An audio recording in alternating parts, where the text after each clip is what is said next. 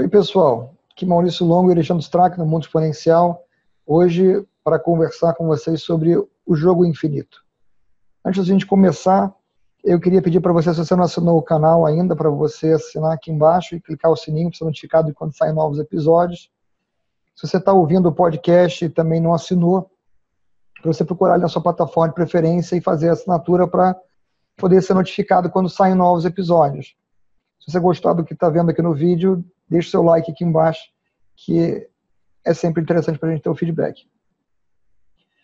Bom, Alexandre, o jogo é infinito. Esse é um conceito interessante, é o título de um artigo que foi publicado hoje. É, quando vocês estiverem vendo esse vídeo, teria sido ontem. É, que é essa história de jogo infinito? É um conceito razoavelmente simples, é, tirado da teoria dos jogos. Né? A teoria dos jogos nos diz que existem dois tipos de jogos: os jogos finitos e os jogos infinitos.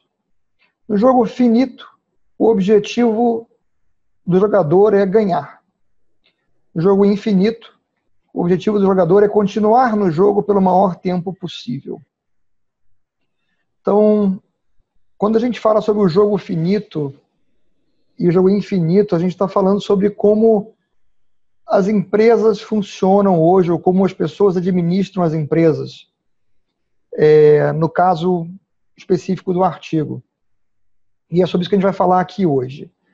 É, o jogo dos negócios ele não é um jogo finito, ele não tem fim. Se uma empresa é vendida, o jogo não acaba. Se a empresa quebra, o jogo não acaba. É, o jogo continua, independente se aquela empresa está no jogo ou não. É, Alexandre, a maior parte das pessoas trata os negócios, trata a gestão de uma empresa como se fosse um jogo finito, pensando apenas num ganho é, de um pedaço do jogo, que é qual vai ser é, o atingimento de meta do trimestre, qual vai ser o resultado desse quarter, e muitas vezes com isso sacrifica a sua capacidade de permanecer no jogo infinito.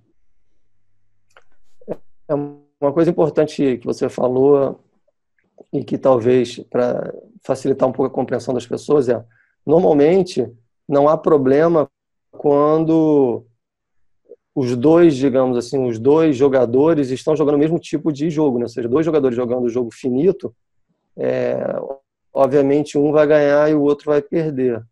O jogo infinito, ou seja, só saem do jogo é, normalmente por duas situações, né? Ou o cara não tem mais vontade de jogar, ou ele não tem mais recursos para continuar jogando. Agora, o problema acontece quando você notoriamente tenta misturar os dois players que estão jogando, digamos, jogos diferentes. Ou seja, quando você está num jogo infinito jogando contra alguém que tem a mentalidade de jogo finito. É, o, e, exemplo, e, o exemplo da Amazon cara... é muito bom para isso. Oi? O exemplo da Amazon é muito bom para essa comparação. Né? Na área de cloud, é. né, cloud computing, a Amazon vem jogando o jogo infinito.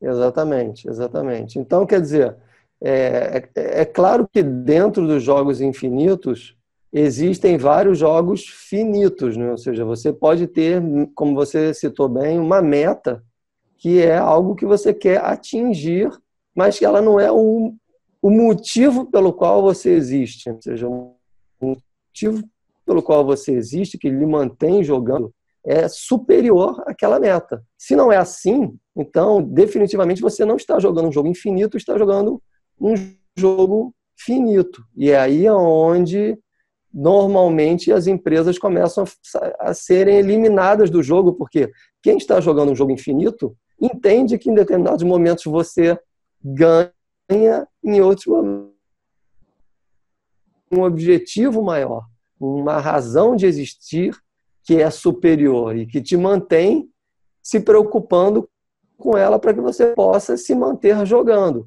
Você não está preocupado em atingir só determinada meta e se você não atinge aquela meta, você simplesmente está é, é, tá perdido. Ou seja, há momentos onde você vai atingir e há momentos onde você não vai atingir. Isso faz parte da dinâmica do jogo, mas você continua jogando porque pretende é, atingir resultados que são muito maiores do que um resultado específico num tempo é, único. Né? É, é normal, no, quando, quando a gente vê rankings de negócio, você medir os maiores, mas os maiores no quê? É, os maiores num determinado tempo. É, isso significa o quê?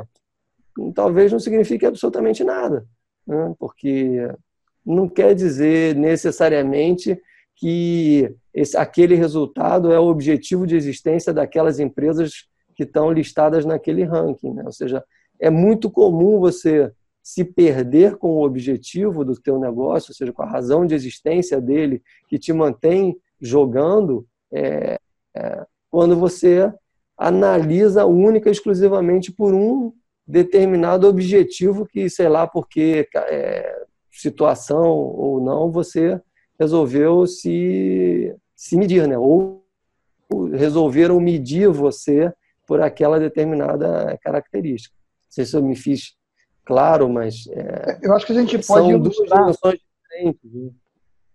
Eu acho que a gente pode ilustrar, é, por exemplo, o que você falou, a Nokia era a empresa número um no mundo em produção de telefone celular. Até três ou quatro anos antes dela sair do jogo. Então, é, o foco que ela deu ao negócio foi um foco que foi prejudicial à permanência dela no jogo.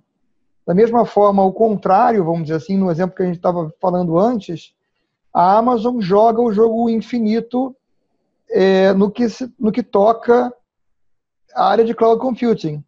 Então, as empresas que ao longo dos últimos anos é, jogam contra ela e priorizam é, o resultado, é, vão ficando para trás. Quem é a empresa que continua jogando o jogo com a, com a Amazon e vem correndo atrás dela nessa disputa? A Microsoft, que também está jogando o jogo infinito na área de cloud computing.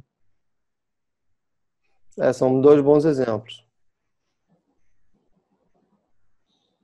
Você estava, eu interrompi você, logicamente, com, com, a minha ilustração, mas você ia comentar mais alguma coisa na sequência. Não sei se você perdeu a, a linha de raciocínio. É, eu, eu, perdi alguma coisa que estava que tava na minha linha de raciocínio, mas eu, eu acho que esses dois exemplos que você deu são, são exemplos é, que conseguem ilustrar claramente. Ou seja, é, é fácil você. É, tem um exemplo que a gente vê bastante aí no, é, na internet, que é o exemplo dos é, tocadores de música, né? ou seja, a Apple com o iPod e a Microsoft, num determinado momento, com um tocador que muita gente nem vai lembrar, chamava Zoom. Né? Ou seja, esse, esse Zoom era um tocador aparentemente, digo aparentemente porque eu não, não, não tive esse aparelho nas mãos para vê-lo, né? é, vi pela internet e estou citando o exemplo que eu, de alguém que teve a oportunidade de ver. Mas parece que o Zoom era bastante melhor do que o iPod é, Touch. E essa pessoa que cita o exemplo, é, ela diz que faz esse comentário com que o, o, Zoom era da Microsoft e faz esse comentário com alguém da, da Apple dizendo, cara, eu tive com esse aparelho da Apple, da Microsoft na mão e ele é bastante melhor do que o do que o, o iPod Touch. E o executivo da Apple diz, é, realmente é bastante melhor.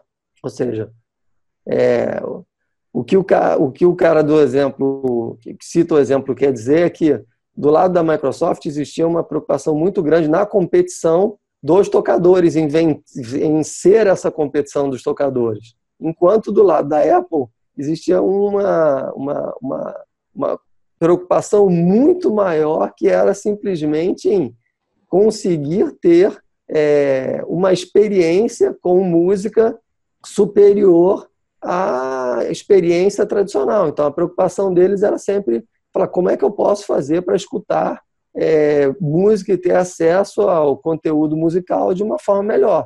Em determinado momento, a Microsoft aparentemente fez um produto melhor do que o produto da Apple. Mas a Apple fala, ok, tudo bem, nesse momento o tocador deles é melhor. A gente continua na nossa missão de ir em busca de uma experiência para os nossos usuários que seja uma experiência encantadora. Ou seja, estavam é, literalmente jogando jogos diferentes. O jogo da Apple era um jogo com um objetivo muito maior, que era que era um objetivo de é, usabilidade, acesso à, à música, seja um, obtenção do conteúdo, quantidade e tal. E o objetivo da Microsoft era simplesmente ter um tocador que fosse melhor do que o tocador da, da Apple para dizer, cara, tem um produto melhor do que o produto da Apple. Então aqui você vê claramente a, a diferença dos dois, é, dos dois jogos. Né? É, esse é um exemplo dado em muitas palestras pelo Simon Sinek para fazer exatamente a, a, contraposição de quem é, não está buscando é, ganhar de alguém. Né? O caso da Apple, a Apple estava buscando ganhar dela mesma, ou seja, fazer uma coisa melhor do que o que ela tinha, é, enquanto a Microsoft estava tentando fazer um produto melhor que o da Apple. É, na, na, história, da forma como ele conta, na verdade, ele nem necessariamente afirma que o produto era melhor, mas ele afirma que ele falou que era melhor para poder ver a reação do do cara da, da Apple. Executivo da Apple. Executivo da Apple, exatamente. E, e que, no caso, ele falou, ah, não tenho dúvida. Assim, ele, tá bom. Tipo, você, você acha... É, não é uma coisa que faça diferença né, na, no objetivo da companhia, né? E... Eu acho que o que fica claro nessas coisas é, é, é, nitidamente. A gente já fez programas aqui falando sobre o propósito, né? ou seja, o propósito da companhia, os valores que realmente guiam essa companhia. Na hora que você vai tomar uma decisão, quando você toma uma decisão pautada nesses valores e no seu propósito, ele é muito maior, é, ela tem muito mais longevidade no que você está é, buscando na hora da tomada dessa decisão do que quando você toma uma decisão pautada no resultado de curto prazo, no que, né, no, que, que você está fazendo.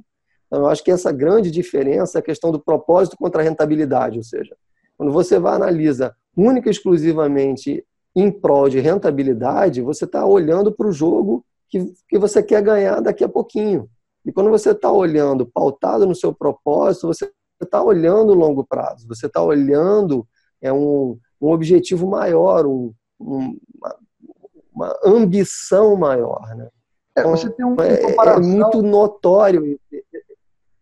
Você tem uma comparação no, no, no artigo, até que você falou, e agora eu lembrei, que é exatamente da empresa que está estabelecida, é, que tem acionistas, tem investidores, e, consequentemente, os, os executivos são incentivados a dar um retorno para aqueles investidores, para aqueles acionistas no curto prazo. É, com, é, comparado com empresas startup em fase pre-IPO, onde o objetivo é gerar valor para a companhia, aumentar o valor da companhia para que mais à frente, ela, ao realizar o IPO, ela tenha um, um valor maior. Então, nessa comparação, é, é muito fácil de você ver como na, numa startup está tentando aumentar o valor da companhia é, no médio e longo prazo, para quando ela vai fazer o IPO, que as decisões olham para aquele prazo, lá na frente, enquanto, quando a gente está falando de uma empresa estabelecida, onde a maior parte dos acionistas é, mantém as ações hoje em dia por um período muito curto de tempo, porque usa as ações como uma commodity, né? É, como se fosse ouro, petróleo, enfim, é, e não como investimento de longo prazo por acreditar no potencial da empresa para frente. É, então, é realmente um, um, diferencial grande que, que existe né, nos motivadores né, para cada, cada campo desse. E, como consequência, o que a gente tem visto é o que? É, são essas empresas é, que são criadas entrando em mercados é, e tendo ganhos, ganhos expressivos, né, grandes ganhos de participação de mercado e empurrando cada vez mais para o canto essas empresas estabelecidas que estão olhando para o curto prazo. É, uma das características da empresa que está olhando sempre para o curto prazo é que ela, ela vai mudando, digamos, os seus objetivos, os seus produtos, os seus serviços, de olho na concorrência. Né? Então, ela olha para o concorrente e ela está sempre criando a sua estratégia pautada na estratégia do concorrente. Ou seja, ela não tá, ela não tem uma ambição de chegar em algum local, de, de entregar um determinado resultado, de transformar alguma característica, entregar um valor diferente. Ela está olhando para o seu concorrente. Ela está olhando, ó, o meu concorrente fez um determinado produto assim, nós não temos essa característica no nosso produto, então nós temos que ter, porque o, o concorrente tem. Ou seja, isso você não está analisando diante do que você pretende fazer, do valor que você pretende entregar na área em que você atua, e sim em relação ao seu concorrente. Então você está literalmente entrando num jogo de competição, de um jogo finito, ou seja, você quer ganhar do seu concorrente porque você acredita que se você tiver aquela, aquela feature, aquela, aquela característica, aquele produto, você vai conseguir ganhar dele, então você vai estar na frente é, e isso é suficiente para que você se mantenha no, no, jogo. Ou seja, se todos os seus concorrentes saírem fora do jogo, contra o que, que você vai se comparar? Quem pensa em jogo finito precisa de ter um, um ambiente, um, um, um competidor comparável. Ele não sabe o problema que ele está resolvendo, ou ele não tem uma grande ambição de entregar valor para resolver determinados problemas. Ele precisa do concorrente para ele ter uma, uma, uma régua de comparação. Ele está sempre se comparando contra concorrentes, ou seja, se ele, ele não consegue entrar num mercado onde ele é o primeiro jogador ali, porque dificilmente ele consegue ter essa, essa ambição, essa visão de que tipo de, de, de, de valor ele quer agregar àquele problema que ele está tentando resolver para aqueles clientes que estão em busca da solução daquele problema. Ele meio que esquece o cliente, a vontade ou a necessidade que tem de resolver problemas para aqueles clientes e passa a, sempre a se preocupar se ele está conseguindo resolver problemas para clientes mais sobre o prisma da comparação de com quem ele concorre. É completamente diferente quando você está olhando para os seus concorrentes de quando você está olhando para o seu objetivo. É como se você tivesse o tempo todo correndo é, 100 metros rasos, ou seja, você está sempre olhando para os seus concorrentes para correr 100 metros rasos, ah, no lugar de você estar tá imaginando que a sua corrida é uma ultramaratona, ou seja, onde você precisa vencer de você mesmo, ou seja, manter-se mais tempo nessa corrida depende da sua capacidade de vencer os seus limites e a sua, e a sua persistência em chegar ao fim da, daquela, digamos, daquele daquele objetivo que você se estabeleceu, mas você não está comparando contra o, o, o seu o outro corredor para saber se você é, corre mais rápido do que ele ou corre menos rápido. Os ultramaratonistas eles querem concluir as provas, eles não querem competir para saber qual é o que com, é, consegue em menos tempo. Essa competição ela, ela perde o sentido, porque os objetivos ali são objetivos de superação dos seus limites, diferente do, da, das provas onde os caras realmente estão correndo para ver quem chega em menos tempo em 100 metros rasos, por exemplo. É, essa, essa diferença, vamos dizer assim, é uma diferença é, muito significativa, principalmente na realidade que a gente se encontra hoje. Porque hoje a gente vive uma realidade em que o, o cenário é, competitivo ele muda o tempo todo e ele muda de muitas vezes de forma inesperada, onde o tal competidor contra o qual você está se comparando, de repente, ele passa a ser irrelevante, porque entrou no seu mercado alguém vindo de outro mercado e com uma força eventualmente financeira muito maior do que os seus competidores diretos tinham para usar contra você. E se o seu único parâmetro para o que você vai fazer é se comparar com uma outra empresa e, e, e não, e, não, não há um, uma visão de aonde chegar, por que chegar, é, o que entregar de valor para, um, para o cliente, é muito mais difícil de você conseguir lidar com uma situação dessa e você conseguir é, é efetivamente sobreviver nesse mercado novo, onde é, novos players estão entrando, vindos muitas vezes sem, sem você ter ideia de onde. Então, se você não tem essa visão, você fica numa uma posição fragilizada, porque você não, na realidade, você não tinha um, um, um plano do porquê a sua empresa está fazendo alguma coisa. Você estava simplesmente reagindo a outras empresas. Se elas têm um plano, é, você também não sabe. E aí, se você fica simplesmente reagindo, você, você não, você perde todas as referências quando esse mercado muda. É, a gente está vendo isso acontecer o tempo todo no mercado. A gente pode dar até alguns exemplos, ou seja, livrarias aqui no Brasil, por exemplo. Um mercado que teve uma certa dificuldade a se adaptar às mudanças do ponto de vista de digitalização, mas elas ainda estão aí vivas algumas. Né? Só que aí, obviamente, começaram a chegar as concorrências daquelas aquelas concorrências que eles sabiam que iam entrar, como, por exemplo, a Amazon, que não vendia é, diretamente aqui, passou a vender, agora entrou no mercado e tal. Só que agora, na semana passada, é, a Magazine Luiza anunciou que também entrou no mercado de livros.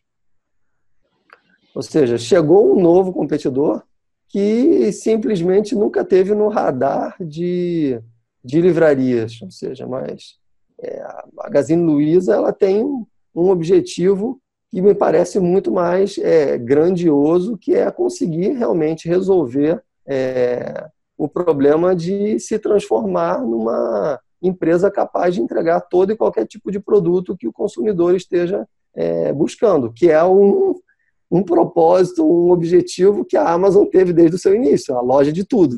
Ou seja, você quer encontrar absolutamente qualquer coisa, vá na Amazon e encontre.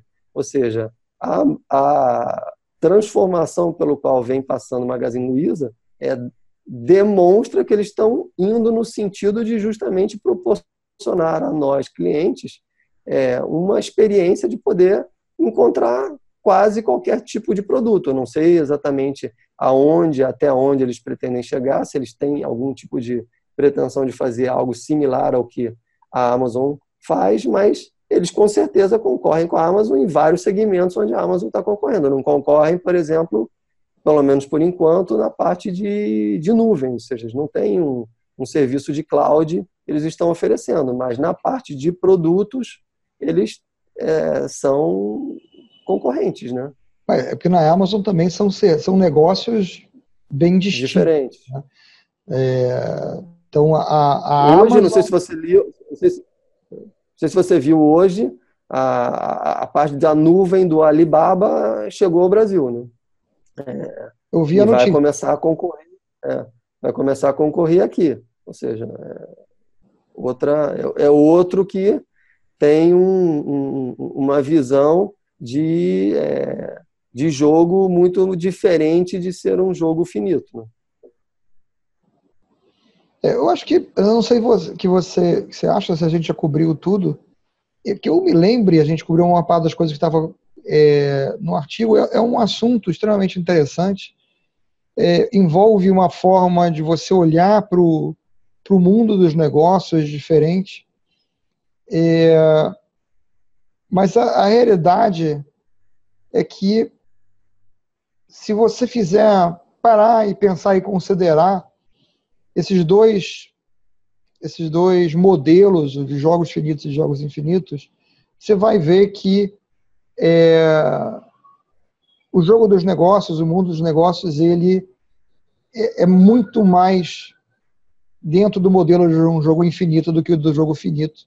E ao mesmo tempo, se você parar para considerar, você vai ver que a maior parte das empresas, a maior parte do tempo, trata como se fosse um jogo finito.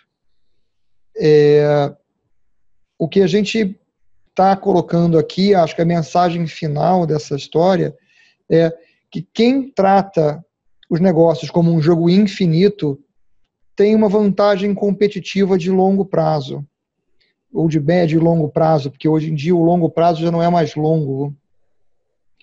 É, em relação a quem está jogando o jogo finito.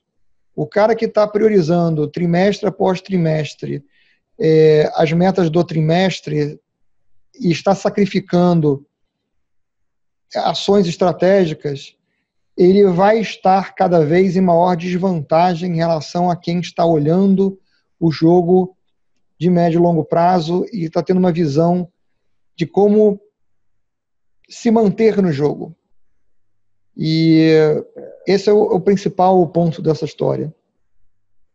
É, eu concordo com você. Acho que o, o recado final é, é para os líderes é, observarem essas características. Né? Normalmente, os fundadores das empresas eles tendem a, a, a, ter essa visão muito clara de jogo infinito, de grande propósito, de grande transformação, de valores que mudam, que impulsionam as empresas para frente. E, e, e já os executivos que sucedem esses fundadores ou os executivos, digamos, de determinado segmento, os CEOs, os próprios CIOs, os CTOs, eles costumam estar olhando único exclusivamente para uma faceta, digamos assim, da, é, do objetivo, e às vezes eles acabam é, olhando só para os objetivos e para as metas de curto prazo. Então, acho que a, a, a mensagem é essa, é chamar atenção para começar a olhar para a realidade em que o, teu, o negócio da companhia está imerso e, e, tentar imaginar como que, vai, como que você vai fazer para a sua empresa se manter no jogo para os próximos 15, 20, 30, 50 anos. Porque isso vai fazer com que você paute as suas decisões de uma forma completamente diferente, ou seja, a sua capacidade de inovar e de buscar novas soluções e de entender como que você precisa resolver os problemas dos, dos clientes muda completamente quando você passa a entender que você precisa tomar ações para que a empresa continue, para que ela seja longeva, e não para que ela ganhe no próximo trimestre, dois trimestres ou um ano. Ela, ela vai continuar mais longe do que isso. Agora, se você não tomar essas decisões, você pode colocar a companhia em risco dela ser é, comprada ou simplesmente ela quebrar. E a gente tem visto isso acontecer com muita frequência. Cada vez mais a gente está vendo empresas gigantes e simplesmente desaparecem da noite para o dia. Por quê? Porque, obviamente, tomaram decisões equivocadas ao longo de vários trimestres, imaginando simplesmente o resultado de curto prazo e esqueceram o, o resultado que mais interessa, que é a longevidade, que é continuar se mantendo aí é, existindo e, e, e, ofertando soluções e serviços para os seus clientes. Então, acho que essa é a mensagem que tem que ficar. É, eu acho que, só, só para dar uma complementada, eu acho que a gente não teria feito um, um vídeo completo se a gente não mencionasse o, o lado pragmático e cínico, muitas vezes, que entra em questão.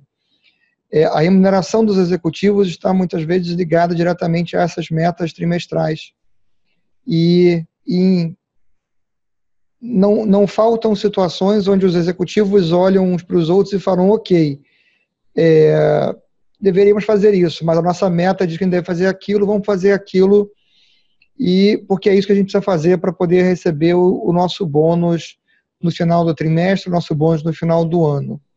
E, e fazemos aquilo que não é bom para a companhia, porque não é bom a longo prazo, a longo prazo eu já não estou mais aqui, vai ser problema de outro. Tá? É, então, só para a gente não, não terminar aqui o vídeo sem falar na, na, na realidade nua e crua que existe dentro das empresas, essa é uma realidade, e fica aí uma questão para conselhos de empresas pensarem sobre como lidar com isso para transformar os incentivos de curtíssimo prazo em incentivos de mais longo prazo. Perfeitamente, concordo totalmente. Então, ficamos por aqui por hoje. Obrigado por ter assistido, pessoal.